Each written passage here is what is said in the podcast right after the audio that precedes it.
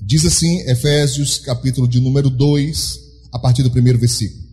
E vos vivificou, estando vós ainda mortos em ofensas e o quê? Vocês acharam aí, irmãos? E pecados? Em que noutro tempo, noutro tempo, andaste segundo o curso deste mundo, segundo o príncipe da potestade do ar, do espírito que agora opera nos filhos da desobediência. Paulo está dizendo aqui aos Efésios: olha, antes, né, vocês estavam mortos em seus pecados, mortos no sentido de ligação com Deus, morto no sentido da espiritualidade, da vida espiritual. Ele diz que estavam mortos, estavam ligados, né, segundo a vontade do mundo, andando segundo a vontade do príncipe da potestade do ar, quer dizer, de Satanás, que opera nos filhos da desobediência, entre os quais todos nós também antes andávamos nos desejos da carne, fazendo a vontade da carne e dos pensamentos, e éramos por natureza filhos da ira, como os outros também. Mas Deus, que é riquíssimo em misericórdia, pelos, pelo muito, é, pelo seu muito amor com que nos amou, estando nós ainda mortos em nossas ofensas, nos vivificou juntamente com Cristo, pela graça sois salvos, e nos ressuscitou juntamente com Ele, e nos fez o quê? Assentar nos lugares celestiais em Cristo Jesus, para mostrar nos séculos vindouros as abundantes riquezas da sua graça pela sua benignidade para conosco em Cristo Jesus. Porque pela graça sois salvos, por meio da fé. E isto não vem de vós, é o que? É um dom, é um presente de Deus. Não vem das obras, para que ninguém se glorie. Porque somos feitura sua, atenção a isso somos feituras, ou seja, somos feitos criados em Cristo Jesus para as boas obras, as quais Deus preparou para que andássemos nelas. Portanto, lembrai-vos de que vós, noutro tempo, éreis gentios. E aqui não fala de gentileza, tá? Gentil fala de estrangeiro, fala de alguém que não tem aliança com Deus. Eram, éramos, né, gentios. Você está entendendo? Sim ou não? Gentios na carne, chamados incircuncisão, pelos que na carne se chamam circuncisão feita pela mão dos homens. Eu sei que esse momento aqui é um pouquinho difícil para alguns, mas deixa eu tentar te explicar. Paulo está dizendo: olha, presta atenção.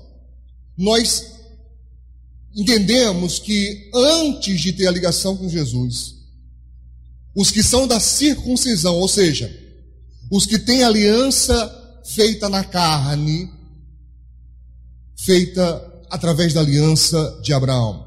Quem sabe o que é operação de fimose? Levanta a mão. Sabe o que é? A circuncisão é a mesma coisa. Pega-se a pele do prepúcio corta-se, no caso da operação de fimose, para que o homem consiga urinar. Mas para os judeus, eles fazem isso ao oitavo dia de nascido. Todo homem faz isso, porque é uma aliança de Deus com o povo descendente de Abraão. E aqui Paulo está dizendo: os que têm essa prática, os que têm essa aliança, chamavam vocês de incircuncisos. É o mesmo que dizer: vocês não têm salvação, vocês não têm aliança com Deus. É isso que Paulo está dizendo. Deu para entender? Se chama circuncisão feita pela mão dos homens. Que naquele tempo, é o verso 12, que naquele tempo estávamos sem Cristo, ou estáveis sem Cristo.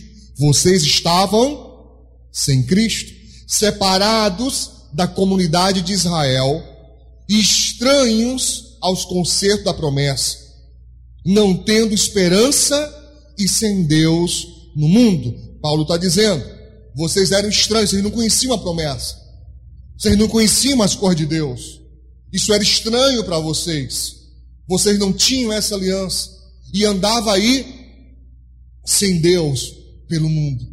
E isso, isso já é estranho para algumas pessoas ouvir. Como assim sem Deus, pastor? Eu sempre tive Deus na minha vida. Eu sempre tive Deus nos meus caminhos. Esse é um pensamento difícil de explicar para quem não tem aliança com Deus. Porque nós somos ensinados desde criança que todo mundo é filho de Deus. Isso é uma mentira. Isso na Bíblia é uma mentira. A palavra de Deus é clara ao dizer: somente aqueles que aceitam Jesus como seu único e suficiente Salvador, Deus dá-lhes o poder de serem feitos filhos de Deus através de Jesus. Você está entendendo? É isso que Paulo está dizendo. Nós somos feitura sua, nós fomos feitos filhos de Deus através do Senhor Jesus. Você compreende?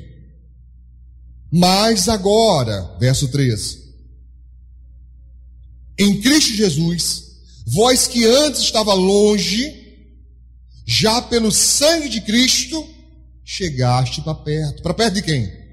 De Deus. Amém?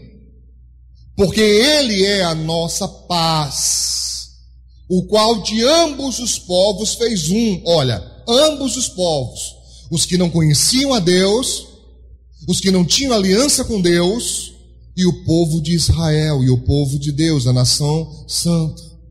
Ele está dizendo: Deus nos juntou, nos fez um. Eu não estou falando o povo de Israel no sentido de, sabe, quem pratica judaísmo, não estou falando de religião, eu estou falando de quem serve a Deus. Você entende a diferença? Eu poderia dizer, não estou falando de cristãos, religiosos, evangélicos, eu estou falando de quem serve a Deus. É a mesma coisa? Não é. Tem muita gente que vai na igreja, mas não tem aliança com Deus. Ele está falando de quem tem aliança. Deus foi e juntou, amém? Os dois povos. E ele diz mais aqui, olha, fez só um, e derribando a parede de separação que estava no meio, na sua carne desfez a iniquidade, isto é, a lei dos mandamentos, que consistia em ordenanças para criar em si mesmo, nos dois, um novo homem, fazendo a paz. E pela cruz, reconciliar ambos com Deus em um corpo, matando com ela as inimizades. Isso é forte.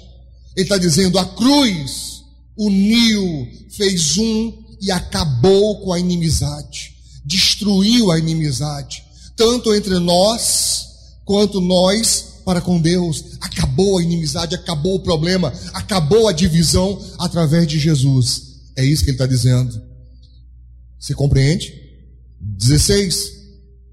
Perdão, 17. E vindo, ele evangelizou a paz, ou seja, ele trouxe boas notícias e anunciou essa paz a vós que estavais longe e agora e aos que estavam perto. Assim, Perdão, 18. Porque por ele ambos temos acesso ao Pai em um mesmo Espírito. Assim que já não sois estrangeiros nem forasteiros, mas concidadãos, guarde isso por favor, concidadãos dos santos e da família de Deus. Por favor, destaque esse versículo aí, sublinhe, circule, faça alguma coisa, deixe esse verso destacado, ele é importante. Sois o quê? Concidadãos dos santos e da família de Deus, edificados para o fundamento, ou perdão, edificados sobre o fundamento dos apóstolos e dos profetas, edificados sobre o fundamento dos apóstolos e dos profetas, de que Jesus Cristo é a principal pedra da esquina, ou pedra angular, ou pedra principal mesmo, pedra de destaque. Ele está dizendo, ele é a pedra central, o fundamento central, no qual todo edifício, e aqui não está falando de prédio, não, tá? Aqui está falando de pessoa, é uma simbologia. Todo edifício, bem ajustado, cresce para quê? Para templo santo no Senhor e o 22, no qual também vós juntamente sois edificados para a morada de Deus no no espírito. Diga graças a Deus. Um texto mais denso, um texto mais complexo. Mas o que ele está dizendo aqui? Vocês não tinham aliança. Vocês eram estrangeiros. Vocês eram estranhos. Eram gentios. Mas através de Cristo, vocês se tornam concidadãos da família de Deus, do reino de Deus, através de Jesus. Amém? E quando acontece isso, você é edificado sobre o fundamento dos apóstolos e dos profetas, ou seja, Antigo e Novo Testamento. Palavra de Deus. Você é edificado sobre a palavra de Deus e edificado sobre a palavra você cresce até se tornar templo e morada do próprio Deus. Você pode aplaudir Jesus? Para mim isso é muito poderoso, isso é muito forte. Amém? Deu para entender sim ou não? Mas então eu queria perguntar a você,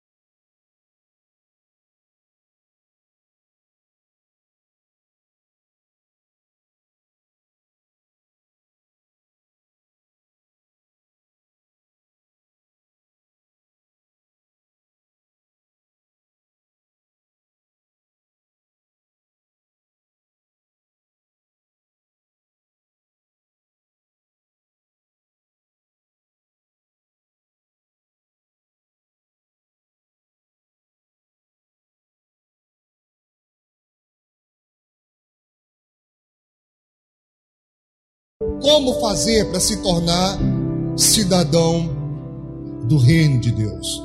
E esse é o tema de hoje do nosso seminário, né? Relembrando os mandamentos do reino, hoje o subtema os requisitos da cidadania. Aqui fala de cidadania, que nós seremos concidadãos. Não está dizendo aí, Paulo? Vocês vão ser concidadãos da família de Deus, sim ou não, gente? Mas eu quero saber como é que faz isso. Como é que eu me torno cidadão do reino, não só membro da igreja? Para ser membro da igreja, tem critérios? Tem. Você aceita Jesus, você passa pelo curso de batismo, passa pelo batismo nas águas, imediatamente se torna membro da igreja. Mas isso não salva ninguém. Eu tenho ensinado que isso é uma parte que tem que ser feita, tem que ser atendida, tem que ser obedecida, mas não é todo. Não é o todo, não é suficiente. É uma parte, não é o todo. Não é suficiente. Tá claro? Amém, irmãos? O que, é eu faço para ser cidadão do reino, pastor? Eu quero ser salvo. Você quer ser salvo? Você está aqui para isso? Para aprender o caminho da salvação? É isso que você quer? Glória a Deus. Então vamos lá. Pessoal em casa, coloca aí para mim também aí no chat. Você quer ser salvo? Você quer alcançar a salvação? Escreve aí para mim. Vamos lá. Vamos adiantar que agora fica mais fácil, já está na mão de vocês, né? João, capítulo de número 3, para o pessoal estar tá em casa. Evangelho de João, capítulo 3, versículos 5 e 6, diz assim: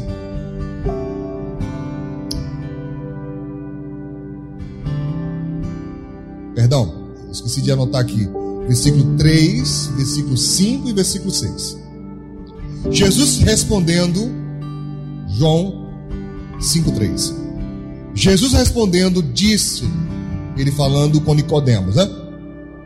Na verdade, na verdade te digo, que aquele que não nascer de novo não pode ver o reino de Deus. Não pode, simplesmente não pode. Para você alcançar salvação, para você ver o reino de Deus, é necessário nascer outra vez. Nascer de novo.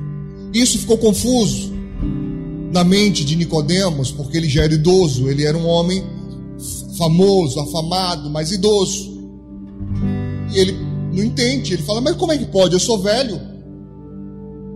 Isso, isso foi confuso para ele. Como é que eu vou voltar para o ventre da minha mãe e nascer de novo?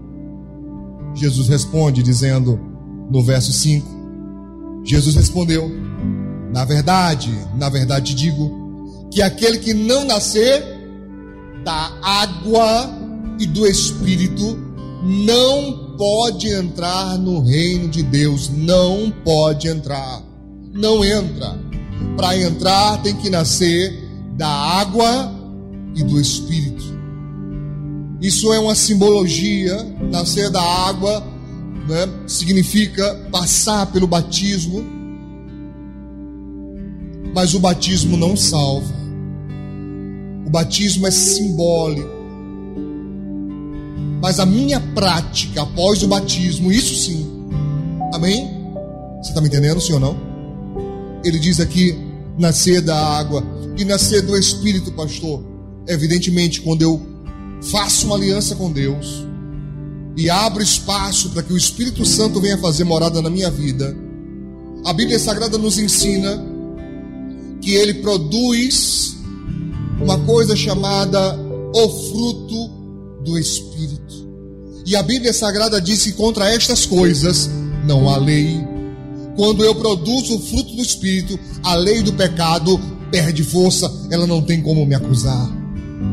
Amém? nascer da água, nascer do Espírito, uma nova criatura. Entende porque eu luto tanto e falo tanto da mudança, da transformação? Entende porque eu digo tanto que se você continua pensando como pensava antes, vai continuar a agir como agia antes e no final das contas você não vai ter salvação?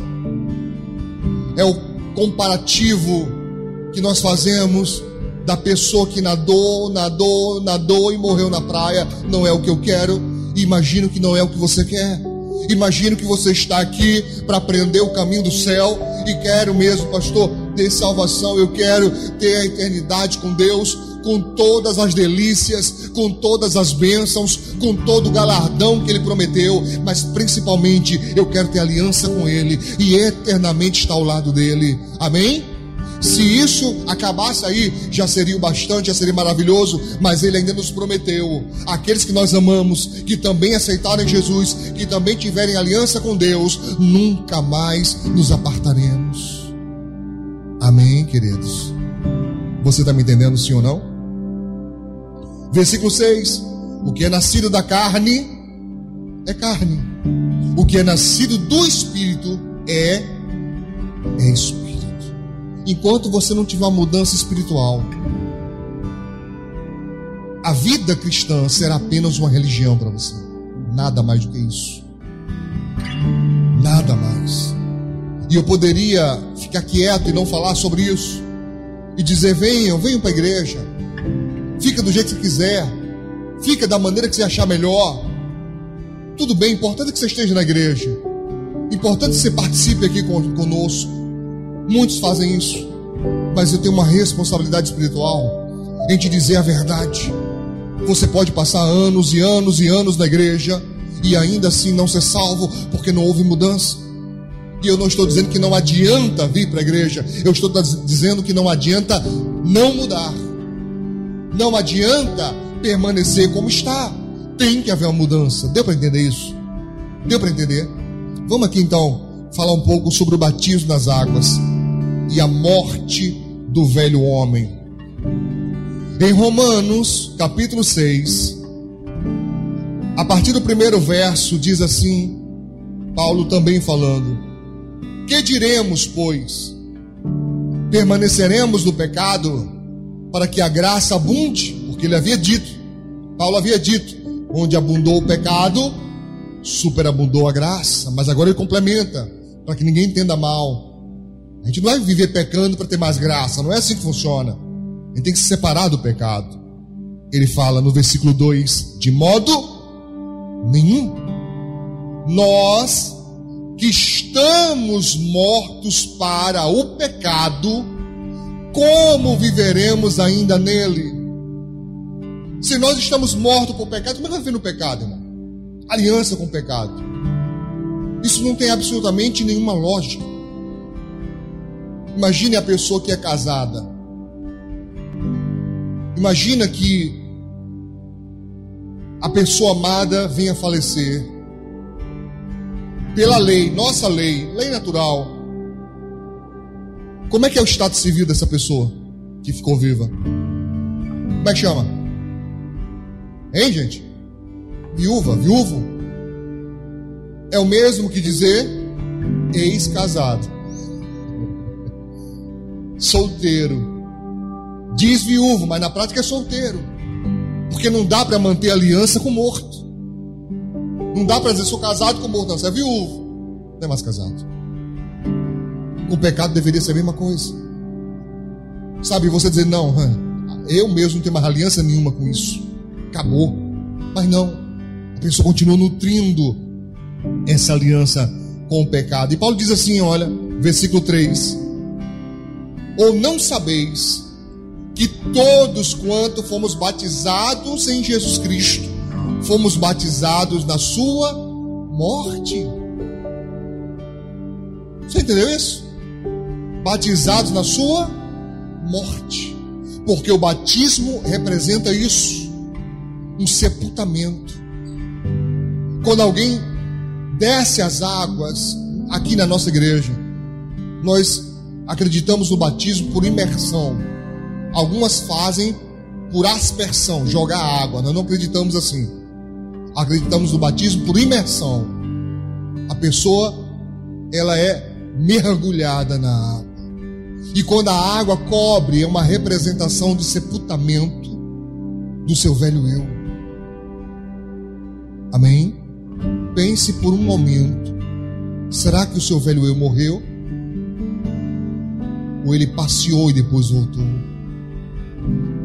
Será que a sua velha criatura algum dia foi sepultada? Ou ela nunca deixou de conviver com você? Paulo está dizendo: você não sabe disso, não? O nosso batismo representa que a nossa velha criatura morreu a exemplo de Cristo. Você está me entendendo? Sim ou não? Continuando aqui. Verso 4. De sorte que fomos sepultados com Ele pelo batismo na morte, para que, como Cristo foi ressuscitado entre os mortos, pela glória do Pai, assim andemos nós também em novidade de vida, vida nova, vida nova. Meu irmão, como é que pode? Como é que alguém diz eu sou cristão? Como é que alguém diz eu creio em Deus, eu sirvo a Jesus, mas saindo da igreja, continua com as mesmas práticas, ou até piores, do que aqueles que nunca conheceram Jesus. Mas, meus irmãos, é isso que acontece com muitos. Muitos. Lembra que eu falei que hoje talvez impactasse um pouco, talvez você não gostasse um pouco? Pois é. Existem comidas que não são tão saborosas, mas são necessárias. Hoje é um dia desses. Tudo bem? Posso continuar? Verso de número 5. Porque se fomos plantados juntamente com ele na semelhança da sua morte, também o seremos na sua na da sua ressurreição, plantados. Você lembra que Jesus falou sobre isso? Um grão de trigo caindo na terra, se não morrer, fica ele só, mas se morrer, dá muito fruto, é a germinação, é a transformação da semente. É a metamorfose da semente. Isso é necessário. Enquanto você não morrer para o mundo, você não consegue prosperar. Eu não estou falando de dinheiro, eu estou falando de aliança com Deus. Progredir, prosperar, uma vida com Deus. Altos e baixos, altos e baixos, muito mais baixo do que alto. Por quê, pastor? Na aliança com Deus, porque você nunca largou o mundo. Você gosta das coisas de Deus, mas não larga o mundo. Quer manter uma mão lá e uma mão cá, um pé lá e um pé cá, e isso não consegue ser feito. Por isso que tem gente que se sente dividida. Por isso que tem gente que se sente angustiada, agoniada, agoniada. Por quê? Porque não tomou uma decisão correta, uma decisão concreta. Você está me entendendo, sim ou não? Vamos lá. Verso 6. Sabendo isto, que o nosso homem velho, aqui está falando de uma pessoa idosa? Não, está falando de quê? Da minha velha criatura, meu antigo eu, antes de Jesus. Esse é o homem velho. Nosso homem velho foi com ele crucificado. Olha isso, isso é forte. O nosso homem velho, o nosso ser antigo, a nossa antiga pessoa, o nosso antigo eu, foi com ele crucificado. Qual o propósito? Para que o corpo do pecado seja desfeito, para que não sirvamos mais ao pecado.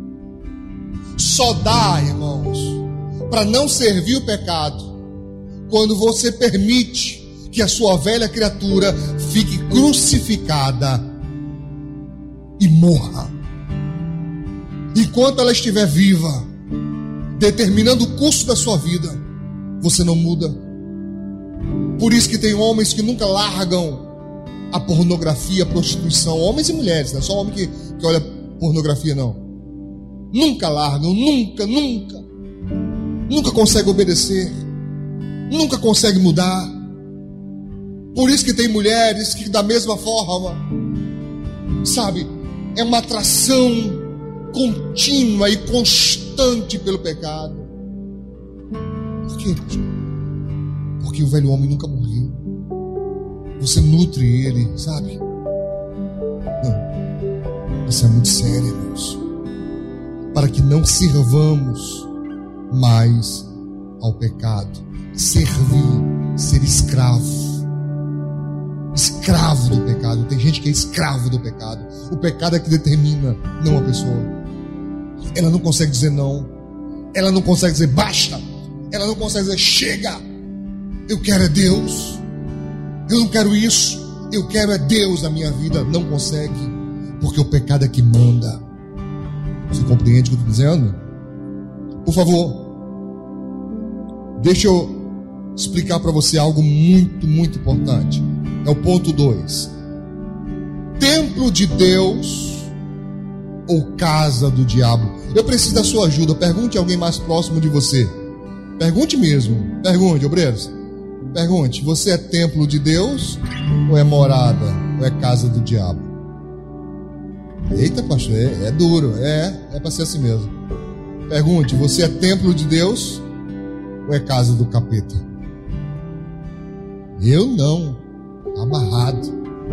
Nessas horas é todo mundo crente, né? Essas horas a fé chega. Está repreendido. Eu vi até um ali batendo na madeira. Isso aí não está no lugar de Deus também, não. Para com isso. Você está me compreendendo? Você é o quê?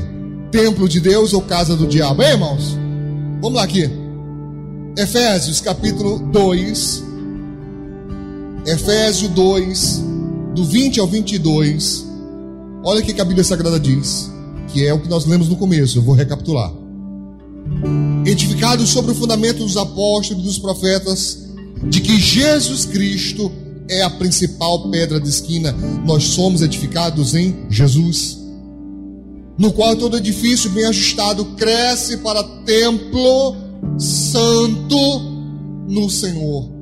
Templo santo no Senhor no qual também vós juntamente sois edificados para a morada de Deus em espírito.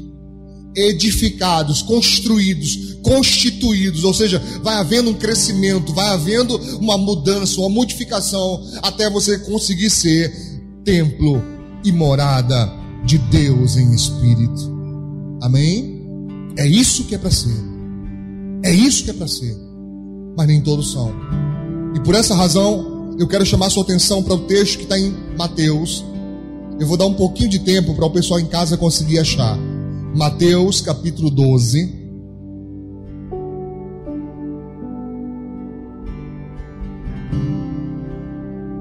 Mateus 12.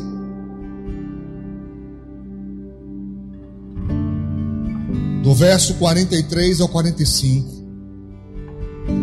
Texto conhecido do cristão mas praticado por poucos. Mateus 12, verso 43. Jesus explica. Olha a explicação dele, isso é muito sério. Preste muita atenção, não converse agora de jeito nenhum. Preste muita atenção. Diz assim: E quando o espírito imundo está falando de quê? Está falando de quê? De demônios. Quando o espírito imundo tem saído do homem, quando ele sai do homem, Jesus é claro ao afirmar: os demônios não andam rodando por aí à toa.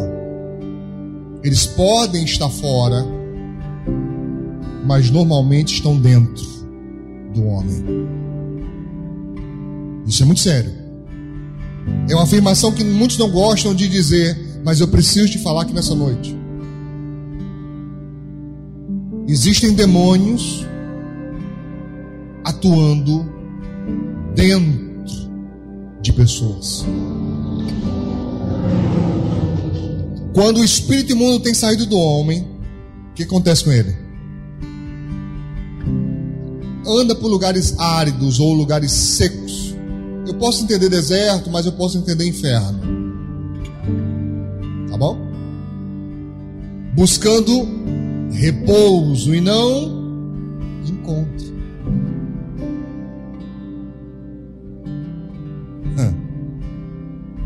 Olha isso.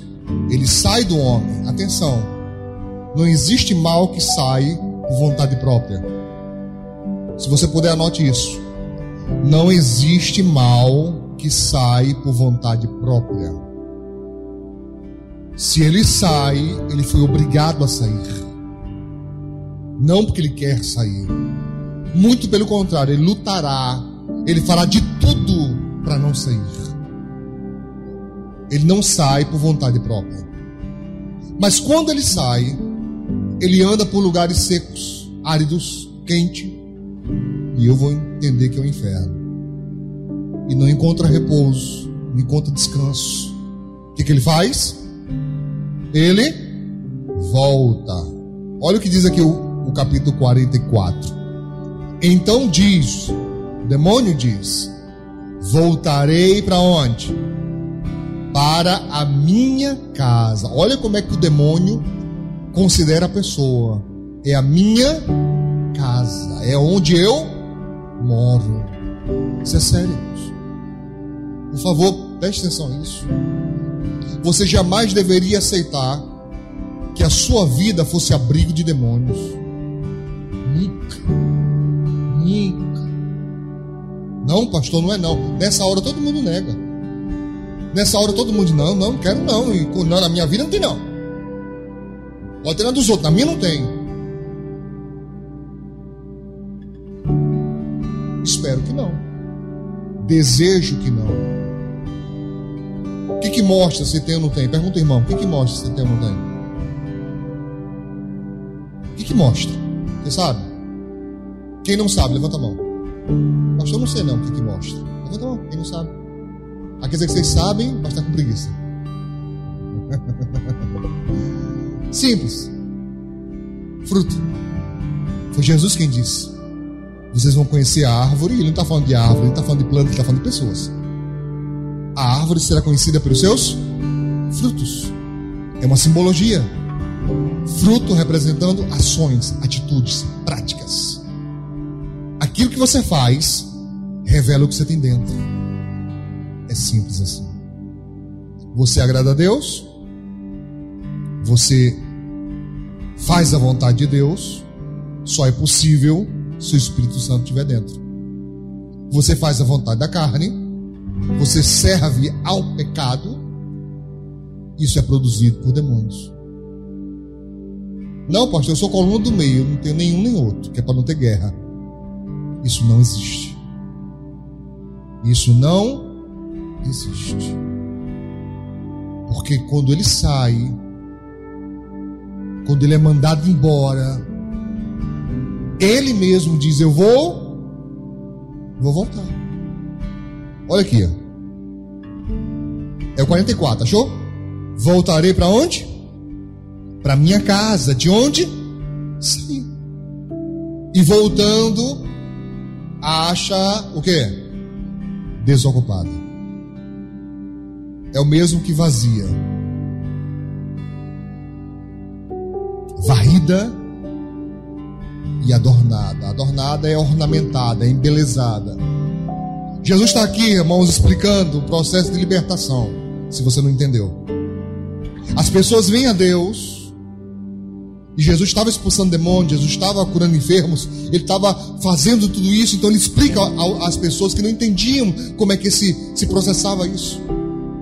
Não entendiam, porque, sabe, tinha pessoa que estava bem, daqui a pouco voltava tudo mal de novo, e estava cheio de fé, e daqui a pouco não acreditava, e estava louvando a Deus, daqui a pouco estava dançando na boquinha da garrafa.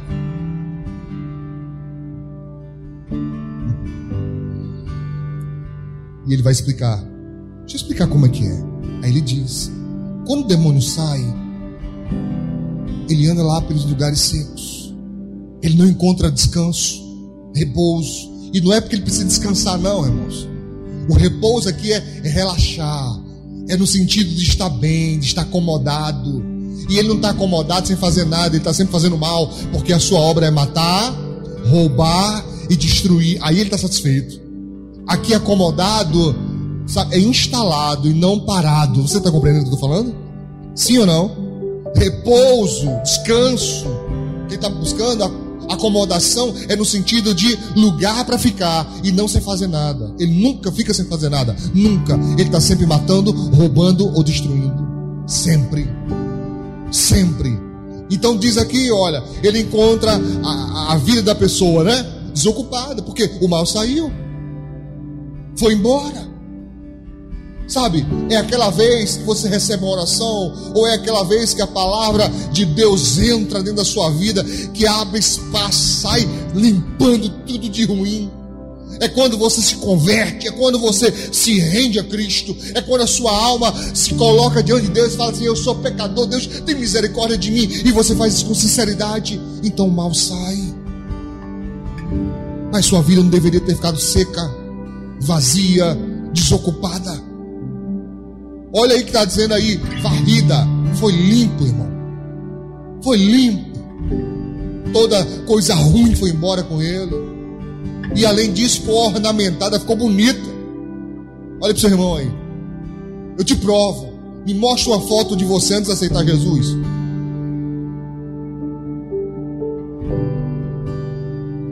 Eu mostro a minha. Mostra a foto antes de aceitar Jesus. Se você olha hoje, até você fica. Misericórdia. Até você olha assim e fala: Meu Deus. É, meu pai. Você está me entendendo, sim ou não? Sim ou não? Ficou até bonito. Mas relaxou, parou por aí. Achou que estava bom. Olha, olha o que diz aqui. Vamos correr, vamos correr. Versículo 45, ele é muito importante esse verso. Então, vai. Ele vai dar uma, uma espiada, né? Ele vai dar uma olhada, averiguar. Deixa eu ver como é que está a vida da pessoa. Como é que está? Escute isso, porque Satanás observa você.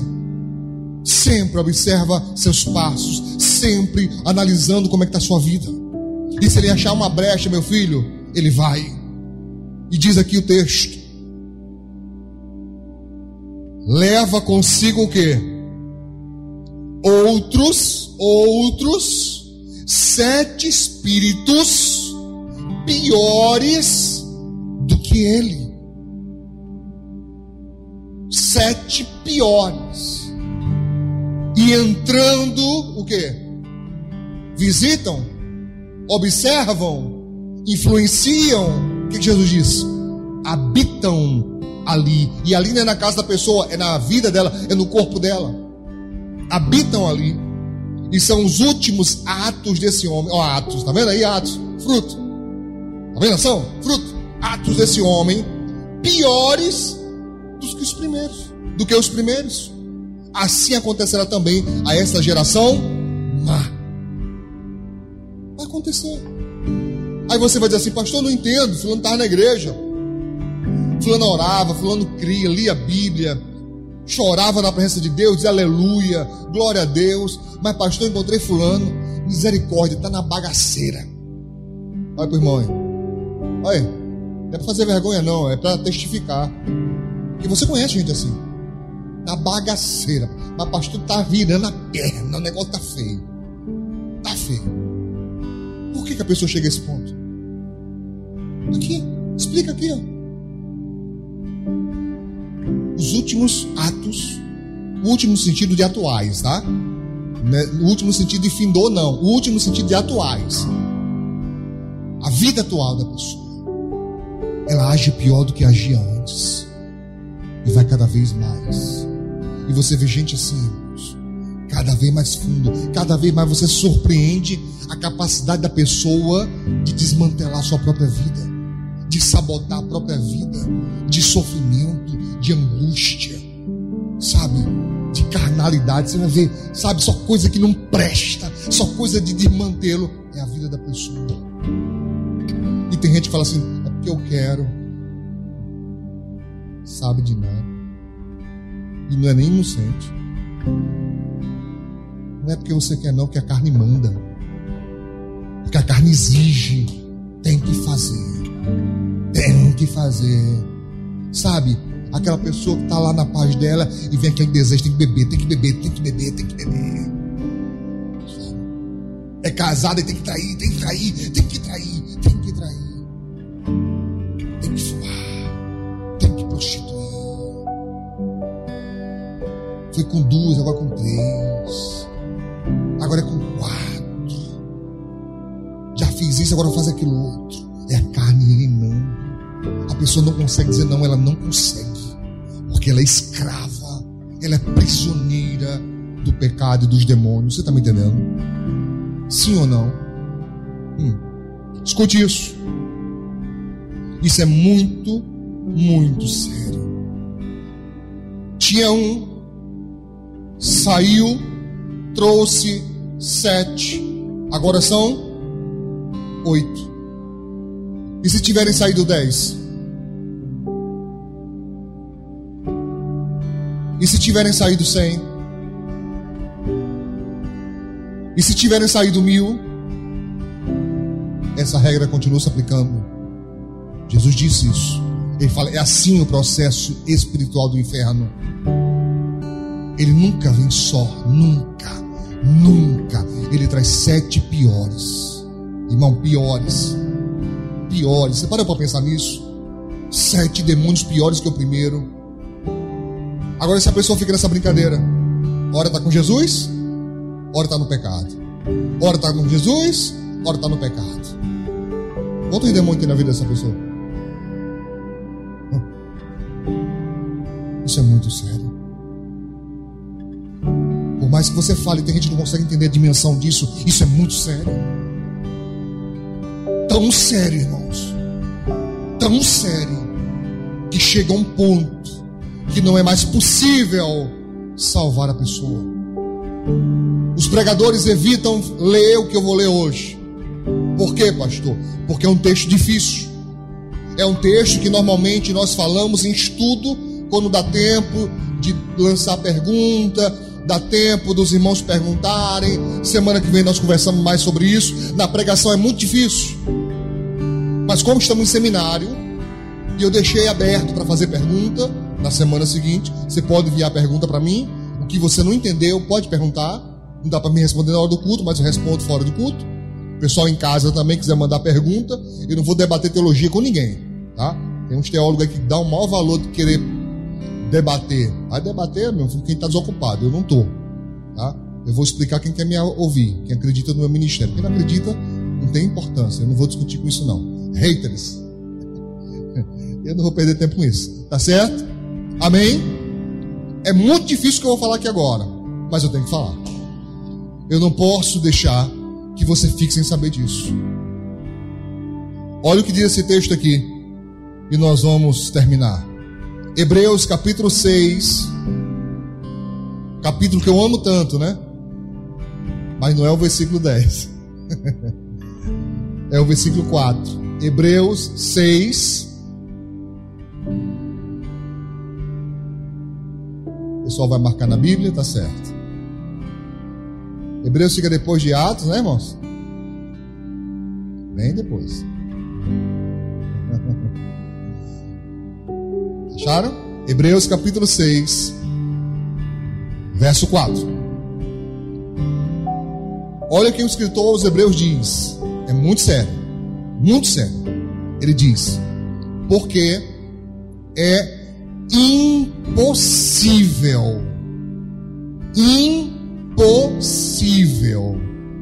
que os que já uma vez foram iluminados. Atenção a essa expressão essa expressão iluminado significa ter conhecimento da verdade, ter feito aliança com Deus. É isso. Tá? Tá claro?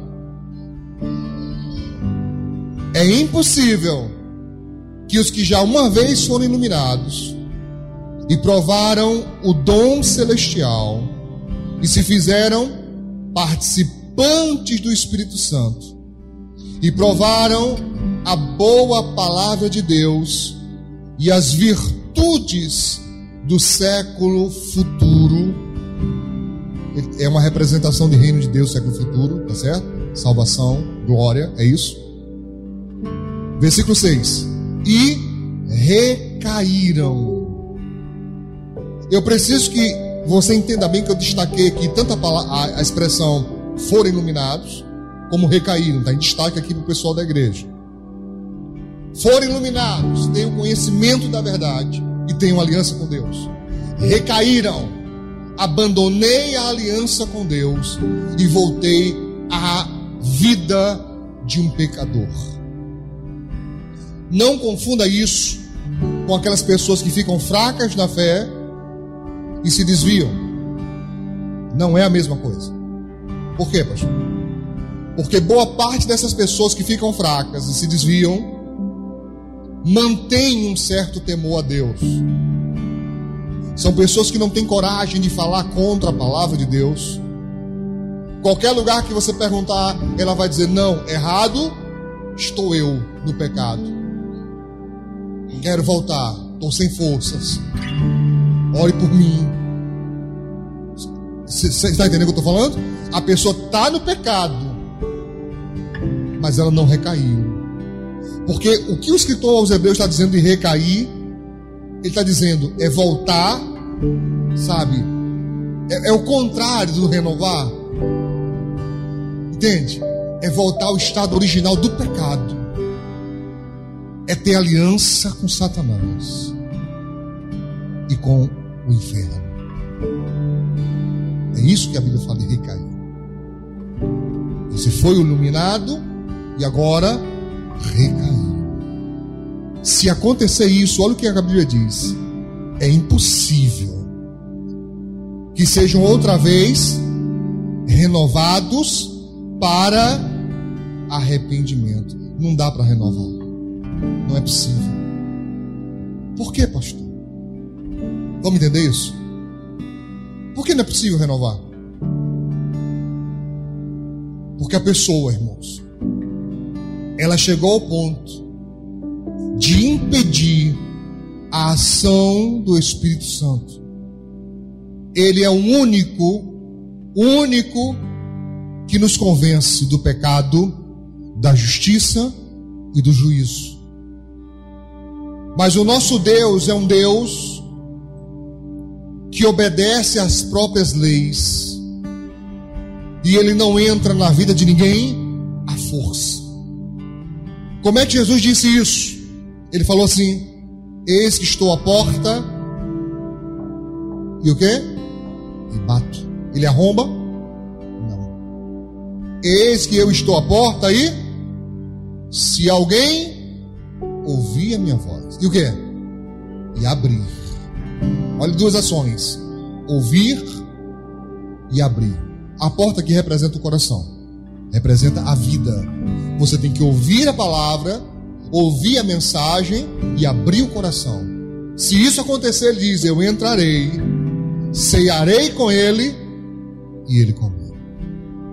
Aliança. Então ele só entra se você abrir, se você deixar.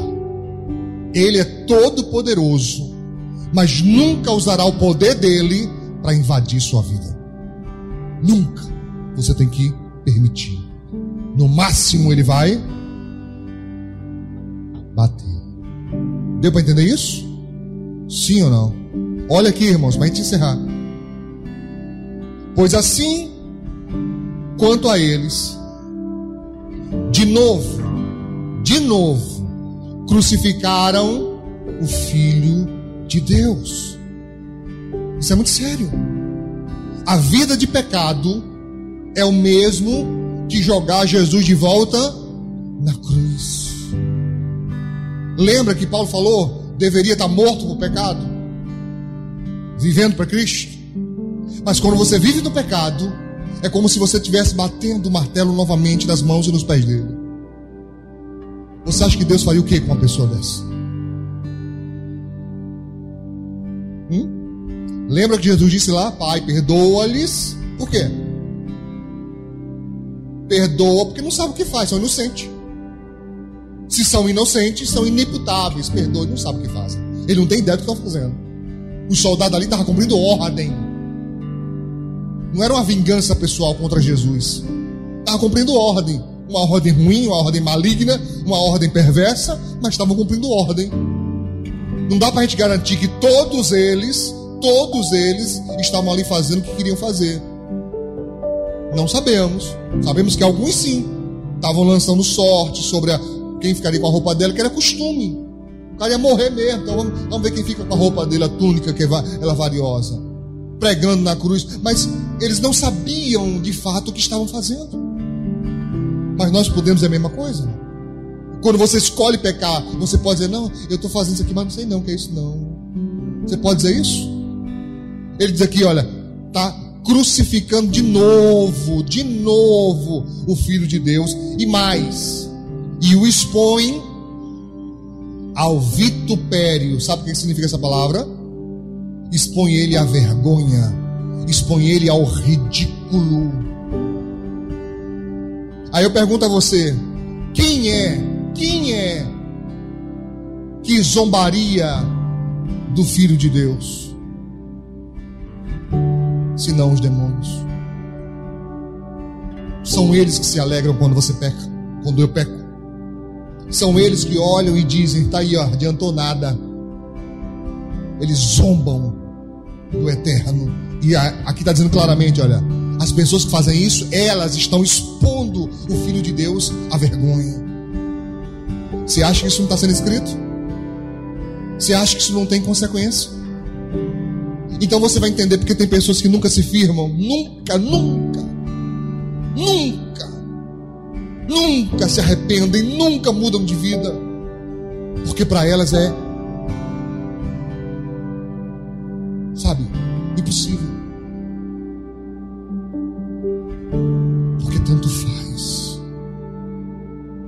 Filho, eu vou dizer uma coisa a você. Eu não faço ideia do que você faz anda fazendo. Talvez você está aqui hoje ou em casa e você diga assim: Ah, pastor, se vocês soubessem um terço do que eu faço, do que eu fiz, depois de aceitar Jesus, depois de batismo nas águas, eu estou dizendo, pastor, pelo amor de Deus, eu fiz tanta coisa errada, tanta coisa errada, tanta coisa escondida. Meu filho, vou dizer uma coisa a você. Enquanto tiver lá no fundo da sua alma o arrependimento, a tristeza por ter errado, a tristeza por ter pecado, diga graças a Deus. Significa o que, pastor? Que o Espírito Santo ainda fala com você. Ainda. Ele ainda diz para você: se arrependa, mude. Se você ainda escuta essa voz dentro de você, Glória a Deus. Ainda tem jeito. Porque alguns não ouvem mais. Então o pecado para eles se torna natural. E por se tornar natural, não tem mais jeito. É impossível para eles. Você está entendendo? Sim ou não? Ore a Deus por você. Ore a Deus pelos seus amigos. Ore a Deus pelos seus familiares para que nenhum dos seus chegue a esse ponto, porque muitos estão já fazendo o filho de Deus de chacota, de vergonha para o inferno. Que você possa abrir o seu coração com sinceridade e dizer: Senhor, eu quero ser participante do reino, mas eu aprendi que para ser participante do reino, eu preciso de fato, de verdade, largar meu velho eu largar o mundo, deixar de ser escravo do pecado, me tornar verdadeiramente um servo de Deus, porque é o único que diz: Eu não vou chamar vocês de servos, eu vou chamar vocês de amigos. Amém? Amém? É o único capaz de morrer por nós e dizer: Eu vou dar para você muito mais do que você já sonhou, porque está escrito assim, queridos: nem olhos viram, nem ouvidos ouviram, nem jamais penetrou no coração humano o que Deus tem preparado para aqueles que o amam. O amam, sua vida aqui, querido, por mais que tenha luta, vai passar. Uma hora dessa vai acabar essa batalha. Uma hora dessas coisas vão acalmar. Você já teve muito pior. Você já teve lutas muito maiores. Então é hora de você se voltar para Deus. Sabe, ser cidadão da família, ser cidadão do reino de Deus, de verdade, em nome de Jesus. Amém. Graças a Deus.